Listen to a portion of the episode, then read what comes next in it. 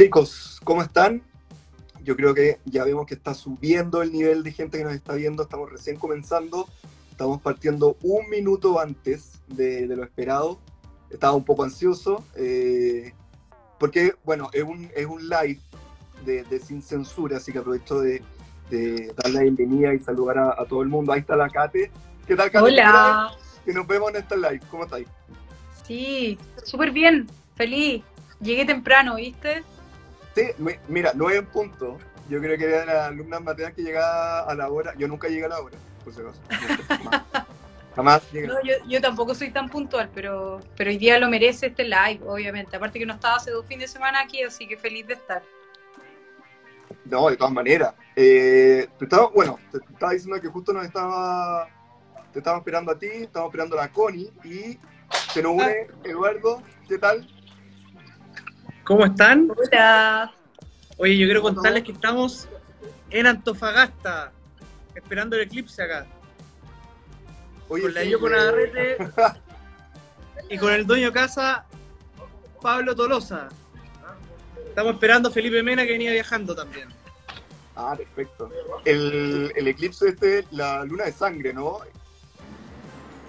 A las 12 dicen que es la mejor hora. Sí, no, aquí yo estoy en Santiago, aquí no voy a ver nada, así que me rendí totalmente de, poder ver algo del eclipse. Así que le, ojalá salga muy bonito, saque muchas fotos. Estamos esperando a la Connie, pero yo creo que ya podemos, empezar. Eh, si quieren, no sé si leyeron la academia, porque obviamente para mí es sagrado todos estos live, a las ocho y media sale la, la. Eh, así que voy a dar, no la he leído, solamente tengo el, el titular eh, en la, mañana tarde nos salió Pulso Ciudadano que marcaba que la gente que iba a rechazar o tenía la opción de rechazo de este nuevo borrador empezaba con el 45% y la gente que aprobaba era el 27%. Y ahora nos salió recién salido del horno la CADEM, que apunta a una subida de tres puntos de la prueba al 38% y el rechazo al 46%, ya baja, baja dos puntos respecto al anterior y los indecisos también eh, bajan un punto eh, del 16%, ¿no? Así que si quieren podemos comentar un poco muy, muy, muy corto, ya, ya que tenemos varios temas y, obviamente tenemos que dejar que Eduardo pueda ver su, eclipse tranquilo. Eh, voy a, ahí acabo de aceptar a la Connie. Así que, bueno, los dejo. Kate, si quieres comentar un poco el tema de la academia, ahí por primera vez después de... Hola, Connie. Hola, hola, ¿cómo estamos? Ay, pero qué guapa. Hola, Connie. Hola, Ponte Happy.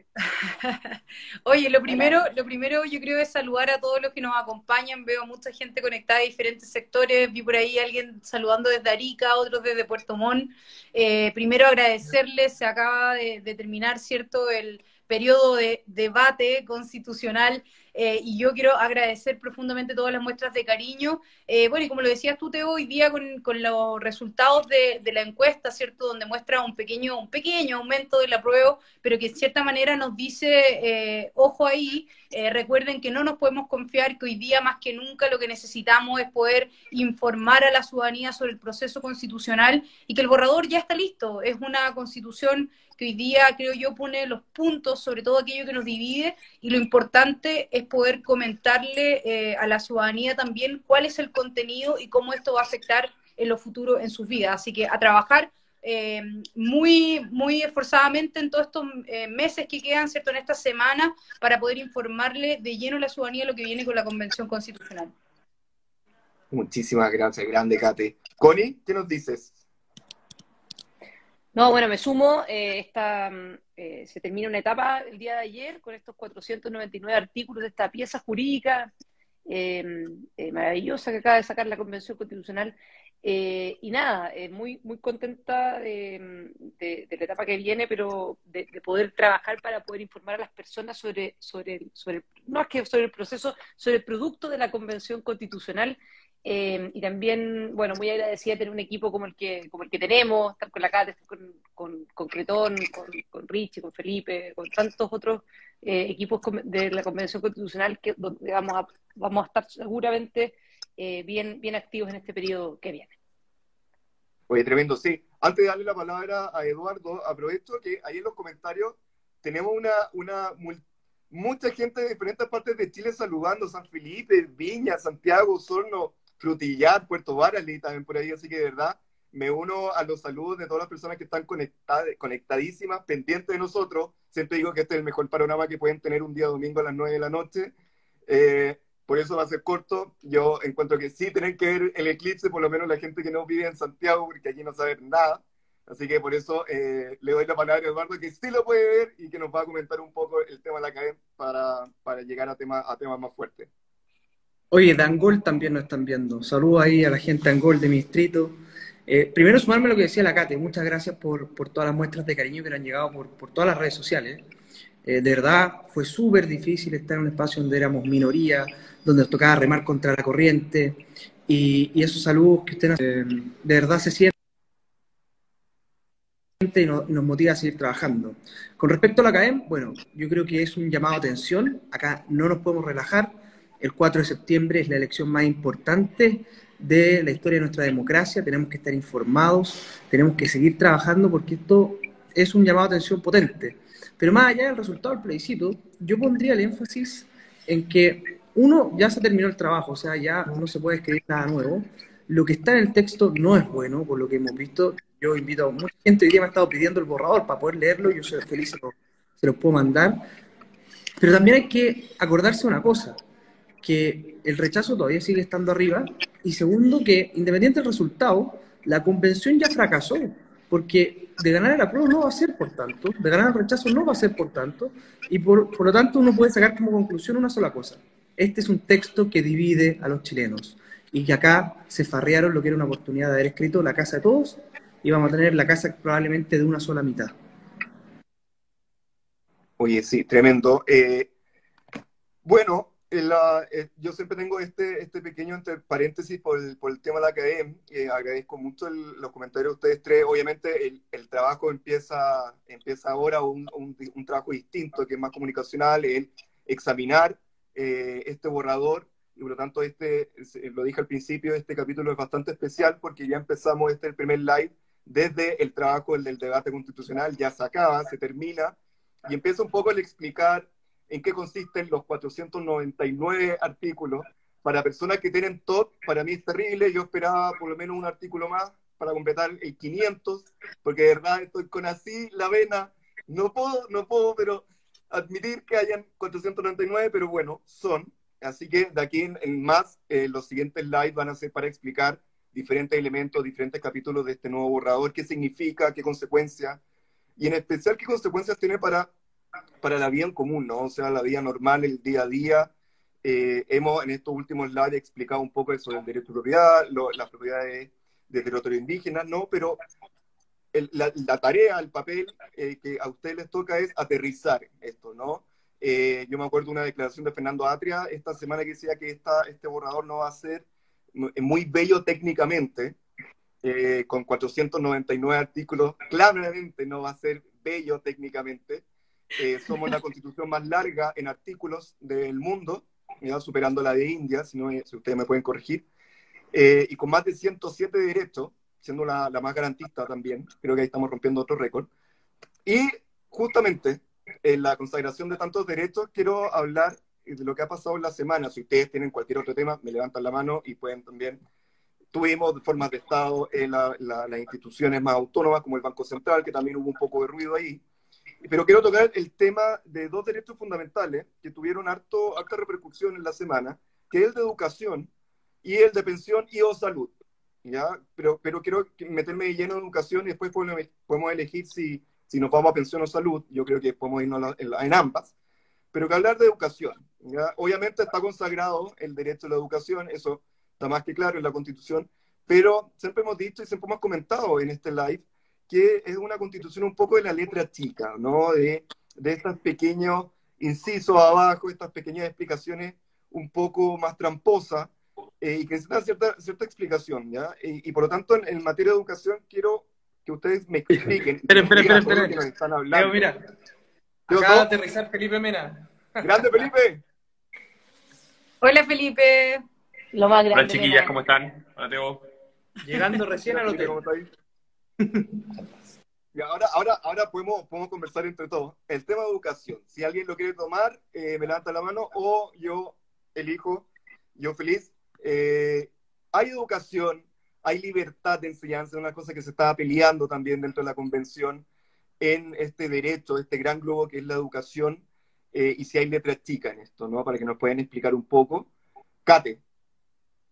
Yo, señor profesor, oye, lo primero es que recordemos que esta constitución nació, ¿cierto?, con la esperanza de mejorar la vida de los chilenos, ¿cierto? Y la izquierda se esmeró en construir esta fantasía de decir que en cierta manera eh, a través de la constitución se iba a mejorar sus vidas. Bueno, esta fantasía hoy día se derrumba con una propuesta de nueva constitución con titulares muy bonitos, pero que en la práctica lo que hacen es desdibujar por completo estos derechos. Y en materia educacional eh, es muy relevante esto, la constitución que en general pone en el centro, ¿cierto?, al Estado y no a las personas, lo único que hace es quitarle libertad a los chilenos. Y en tema de educación se habla, por ejemplo, de libertad de enseñanza, pero luego la destruye completamente con los artículos que vienen. Entonces, la invitación es hoy día a leer este borrador de nueva constitución teniendo en consideración todo el apartado de, los articulados. ¿Y por qué? Porque cuando se habla de libertad de enseñanza, eh, establecen, por ejemplo, que la educación tiene ciertos fines o principios, y entre esos fines o principios se establece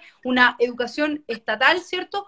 única que debe circunscribirse a estos fines y principios como son el enfoque de género, la plurinacionalidad, la interculturalidad, eh, la educación no sexista, la ESI, educación sexual integral, etcétera, que obviamente dejan sin libertad de enseñanza los diferentes proyectos educativos y al mismo tiempo dejan sin contenido el derecho preferente de los padres a educar a sus hijos, porque si no hay de dónde elegir, ¿qué vas a elegir? Esa es la verdad. Y cuando un país no tiene libertad de enseñanza, obviamente no puede ser libre finalmente. Perfecto. A ver, Connie, ¿qué más nos puedes sumar? Bueno, yo tuve una polémica esta semana producto del tema de libertad de enseñanza eh, y particularmente, eh, si bien eh, el tema estuvo más centrado en colegios particulares subvencionados y en el hecho que ya los colegios particulares subvencionados como los, como los conocemos, que el 55% de la matrícula no van a existir en caso de aprobarse esta nueva constitución, no como lo conocemos al menos. O sea, o van a terminar siendo operadores del Estado, pero, pero en términos de, su libertad de cátedra, su, su línea editorial, no van a existir. Yo tuve una polémica a propósito de la educación superior y particularmente con el rector de la Universidad Católica, Ignacio Sánchez. Y quiero destacar ese punto porque resulta de que la Universidad Católica en el año 1888 se creó para defender la libertad de enseñanza, para instalar la libertad de enseñanza, para que existan diversos proyectos educativos y que no sea solamente monopolio del Estado. Y la realidad es de que la Universidad Católica, que fue eh, una pionera en esto, que, partió con, con, el tema de la defensa de la libertad de enseñanza, se quedó muda muda a propósito de esto que señalaba la Cate, que es básicamente desfigurar, que es una libertad de enseñanza de cartón, de papel. Entonces me alegro que a propósito de, las críticas que hemos realizado eh, con Marcela Cubillo y con la presidenta del movimiento gremial de la Universidad Católica, hoy día el rector haya salido, eh, haya salido denunciando. Una lástima, un poco tarde, pero bueno, más vale tarde que nunca, dicen por ahí, del arrepentido del reino de los cielos. Oye, eh, justamente con eso hay a mí me encanta que el público haga preguntas, porque eh, Gustavo, si no me equivoco, sí, eh, y aquí la, la, la, la, consulta se la puedo hacer, o que resuelva Eduardo, dice que uno de los principios orientadores de este nuevo derecho, en este nuevo borrador, dice que eh, la educación debe ser laica, ¿no? y por lo tanto, Gustavo nos pregunta si los colegios cristianos o confesionales, vamos a decir más general, tendrían a ser eliminados o se les quitaría financiamiento. Yo creo que por ahí también puede haber un, una me han llegado varias preguntas sobre lo mismo, así que Eduardo, ¿qué nos puedes comentar respecto a eso? A ver, yo creo que en todos los derechos sociales pasa un poco lo mismo, ¿no? Que es eh, que está lleno de derechos sociales, somos una de las constituciones más, la más larga del mundo, tenemos, tenemos 500 artículos, 499 ponía alguien ahí como, eh, como oferta de supermercado, para que no tenga 500 se le pone 499, eh, lo encontré genial porque eso es lo que pasa.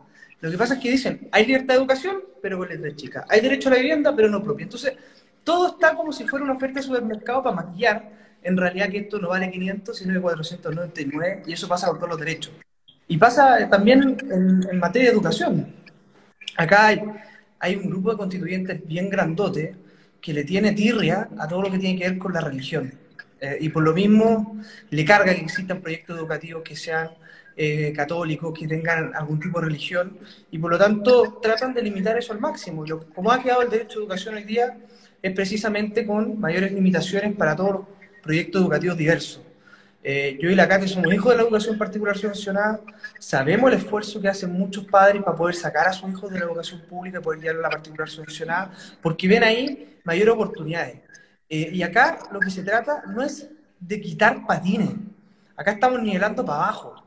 Acá lo que tenemos que hacer es poner patines. Y aquella gente que hoy día es presa de la educación pública de mala calidad, tenemos que ponerle patines, tiene que haber mejor educación para todos, pero nivelando siempre hacia arriba. Eh, esta constitución muchas veces nivela hacia abajo. Eh, y, se resume en una frase que alguna vez dijo el famoso pelado Ae. Eh, si yo como mierda, quiero que todo el mundo coma mierda. Y eso refleja un poco el ánimo de que hay, que hay de, nivelar hacia abajo. Yo creo que acá Chile tiene que ponerse patines para mirar el siglo XXI con una perspectiva de futuro, en donde todos tengamos más oportunidades, más y mejor oportunidades para todos. Justamente, y Oye, Teo, solo, solo para complementar algo, porque vi una pregunta que decía, ¿se acabó la libertad de enseñanza? Yo creo que la respuesta es sí. O sea, dejó de existir la libertad de enseñanza como la conocemos. No existe libertad propiamente tal. Cuando tú estableces que los fines de la educación son determinados y esos fines no se condicen con lo que tú crees, obviamente no tienes libertad de enseñar no tienen libertad de educar. Y si los colegios hoy día particulares, eh, subvencionados particulares o, incluso privados, ¿cierto? No cumplen con los fines y los principios de la Constitución, no van a tener financiamiento y obviamente no van a tener eh, la posibilidad de educar, porque el fin de la educación es el que establece la nueva constitución. Así que eso hay que dejarlo muy claro. Y respecto al derecho preferente de los padres, el derecho preferente de los padres a educar a sus hijos no está consagrado en la nueva constitución. Lo único que se consagra es el, el derecho de los padres a elegir la educación de tus hijos o las personas que tienes a tu cargo, eh, y eso lo único que hace es decirte en realidad tienes un derecho de cartón porque no hay dónde elegir. ¿Qué vas a elegir si no hay, no hay diferentes proyectos educativos? Perfecto. O el tema de cortar el financiamiento. No, eh, no todas las personas obviamente pueden acceder a la educación privada, que generalmente podría ser una confesional y ahí está la libertad, pero obviamente eso cuesta y yo creo que aquí lo que más duele son los colegios subvencionados, que tienen una libertad de enseñanza confesional y yo creo que ahí está la debilidad de este nuevo derecho y ahí yo creo que nace la pregunta de Gustavo, así que si está respondida Gustavo, lo puedes comentar, así que podemos seguir. Eh, hablando ahorita de la libertad, ¿cierto? La libertad y, el poder pagar.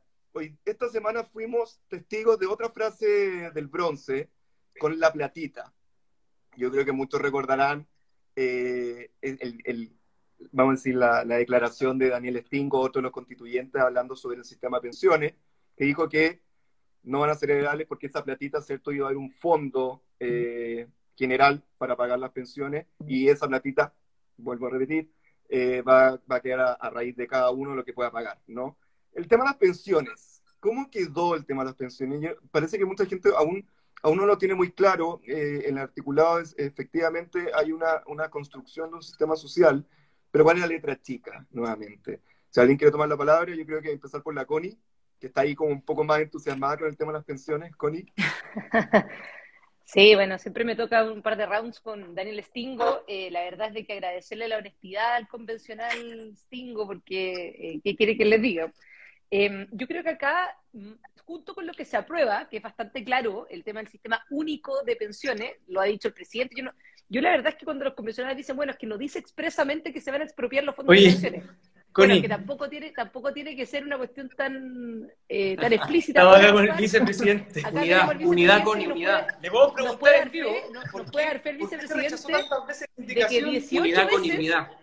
18, por supuesto, unidad, unidad para los chilenos, no separatismo. Claro. Como la foto, como la foto de, la, de la Constitución que no que nos dio a entender una, una serie de, pedacitos separados, ¿verdad?, de la, de la Constitución Gaspar, pero bueno, em, es un poco lo que creen la mayoría de los convencionales constituyentes, ¿verdad? Una constitución separatista que desune a los chilenos más que unen. Pero volviendo al tema de las pensiones, em, lo que está claro son, son, son cuatro cosas. Em, se rechazó 18 veces, 18 veces, tanto en comisión como en el Pleno, que las personas son propietarias de sus ahorros previsionales, son dueños de sus ahorros previsionales, como es hoy día que tienen libertad de elegir quién les administra sus ahorros previsionales, si una institución pública o privada, la prohibición de expropiación de los ahorros previsionales por parte del Estado y que sean heredables. Esos cuatro temas se rechazaron. ¿Por qué se rechazaron? Algunos dicen, bueno, porque es maximalista, o sea, porque es muy maximalista eh, aprobar esas cosas. ¿Cómo va a ser maximalista? Está aprobado el derecho al ocio, las prácticas corporales, el fomento a la lectura. Tenemos 499 artículos, pero resulta que es maximalista asegurarle a las personas de manera explícita que son propietarios de sus ahorros previsionales. No es por ser maximalista, Debo. Esta cuestión es simplemente por un tema de que se cree eso.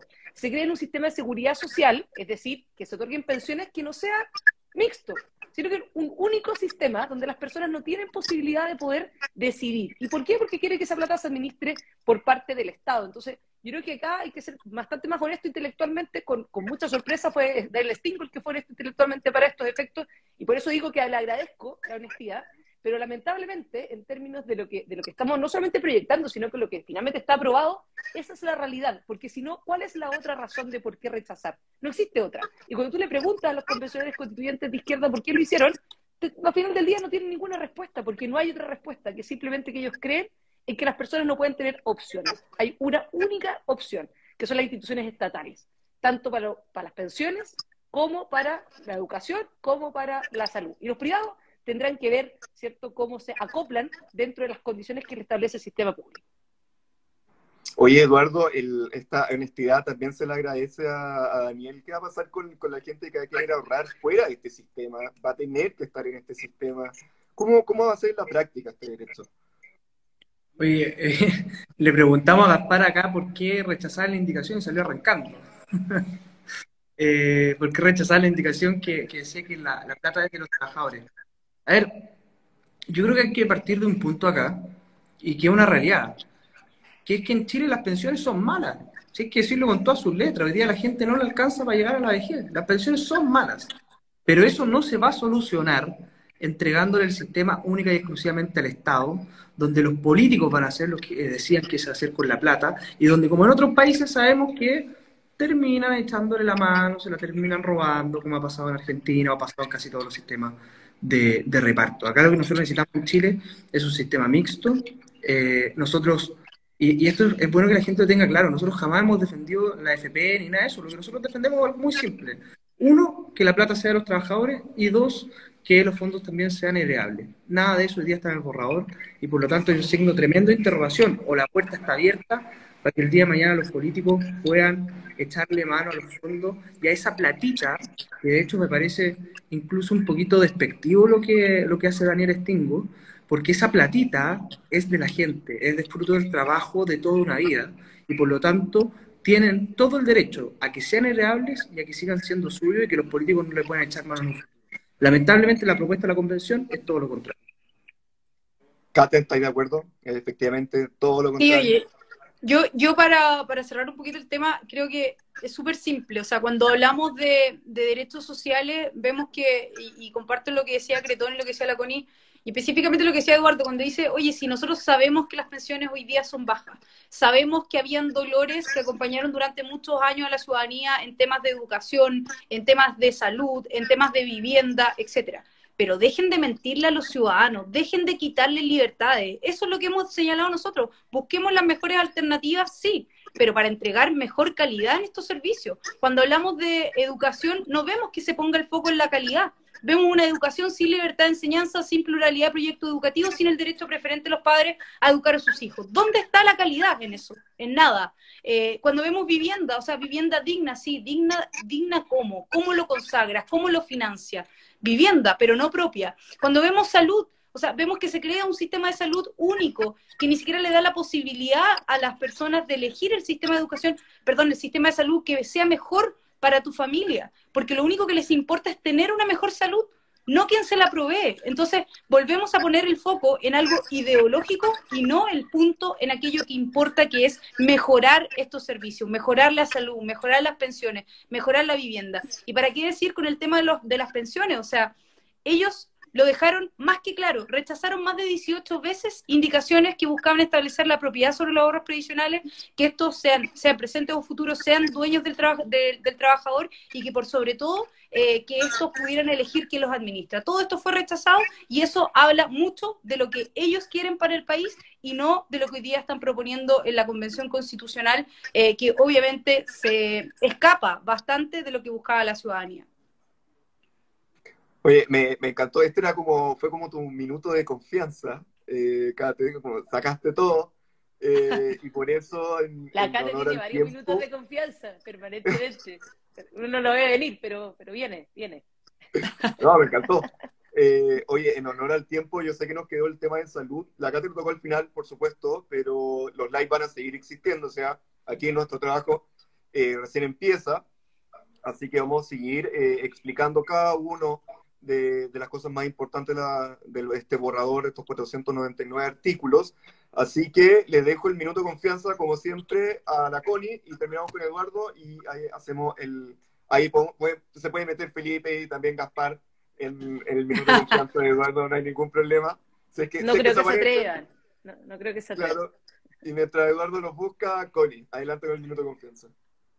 Eh, bueno, minuto confianza. Yo creo que acá hay cinco ejes centrales que va a tener, que tiene este borrador, este producto de la Convención Constitucional que tiene 499 artículos. Yo estoy contigo, Teo, yo también son bien toc. ¿Qué les costaba aprobar uno más? total, uno más, uno menos, para llegar a 500. Em, es una constitución indigenista, es una constitución separatista, es una constitución de la desigualdad, donde dos personas ya no valen, no, no valen lo mismo, no pesan lo mismo, ¿verdad? Em, porque va a depender todo de su, de su origen, eh, dependiendo de su origen, va a ser juzgado por uno o por otro tribunal, dependiendo de su origen, va a ser considerado o no como un cupo reservado. Es una constitución que no pone en el centro a las personas, sino que al Estado, no empodera al Estado, o sea, perdón, no empodera al ciudadano, sino que al Estado. Y finalmente termina no estableciendo bases democráticas. Yo te diría que esos serían los cinco grandes ejes. Hoy día vamos a estar en Estado Nacional conversando en un rato más sobre, esto, sobre estos temas para quienes quieran, quieran conectarse también ahí al programa. Buenísimo, buen, dato por si quieren seguir escuchando lo que iban a estar en Estado Nacional ahora en, un rato. Eduardo, yo no sé si los encontraste, si se escaparon, pero... Me, dejaron solo. Ah, me dejaron solo. Pablo Tolosa, La Yoconda y Felipe se fueron a comer y me dejaron solo. Oye, no, yo muy cortito, contarles que, que semana vamos a estar en la, en la región de Antofagasta, vamos a estar en las distintas provincias de, de la región, eh, contando lo que ha sido el trabajo. Y acá mi minuto de confianza es muy simple, decirle a, los constituyentes que tienen la mayoría, eh, a la presidenta, al vicepresidente Gaspar, que no las van a sacar peladas, porque nos vamos a ir para todas partes y porque nosotros vamos a informar también lo que creemos que son malos artículos para la Constitución. Lo hemos dicho, sin información no puede haber voto libre y por lo tanto nosotros vamos a dedicar todo este tiempo que queda, yo particularmente que no estoy en comisión, a realizar ese trabajo en terreno con la gente. Así que todos los que nos están viendo en la casa, eh, recuerden que tienen nuestras redes sociales, nos pueden escribir, podemos armar reuniones, pero también lo necesitamos a ustedes. Eh, la CAEM de hoy día es un tirón de orejas, es un llamado a atención a que no nos podemos quedar dormidos los laureles, porque el futuro de Chile se juega el 4 de septiembre y depende de ustedes. Así que lo invito a que tengan dos tareas. Primero, la primera, la más importante, leerse el borrador que nadie les venga a contar cuentos. El borrador está disponible ya, léanlo, vean ustedes, juzguen solitos. Y lo segundo, ayúdenos también a nosotros porque necesitamos llegar a cada rincón de Chile. Así que lo esperamos y ojalá nos puedan ayudar a coordinar la actividad en terreno para poder informar a la mayor cantidad de gente posible. Tremendo. De hecho, les dejo la invitación a todos que nos están escuchando o viendo. Eh, nuestros convencionales van a estar haciendo una gira extensa por todo Chile tratando de explicar eh, cada contenido de, esta constitución. Nosotros también como cuenta vamos a dejar el link para que puedan eh, meterse a ver el contenido del borrador de la nueva constitución. Eh, como dijo Eduardo, ustedes les pueden hablar a cualquiera de nosotros para que se puedan responder todas sus preguntas. Con, había una pregunta, ¿a qué hora es Estado Nacional? ¿A qué hora va a estar? Yo creo que salimos al aire tipo 11 de la noche. Hay que estar ahí a las 10, 10, 20, 10, 30, hay que estar, hay que estar allá, así que tipo 11 de la noche yo creo que va parte, vamos, vamos ahí al aire. Perfecto, entonces mientras la luna se pone roja, ustedes pueden escuchar a la Connie en una suerte, vamos a decir, de, no sé cómo decirlo, algo más, más ancestral, pero todos bienvenidos de, de ver a la Connie a las 10 y media, 11 de la noche en Estado Nacional. Eh, termino esto agradeciendo a la Cate, a Eduardo y a la Connie por estar acá. Los dejo invitadísimos al siguiente live el domingo. Vamos a estar con nuevos temas, explicando otro contenido. Les recuerdo, 4 de septiembre, plebiscito de salida de esta nueva constitución, voto obligatorio. Así que a ponerse las pilas, a leer, como dijo Eduardo, y a tener total conciencia de este proceso. Chicos, muchas gracias a todos y muchas gracias chau, chau. a todos los que nos estuvieron viendo y escuchando por todo Chile.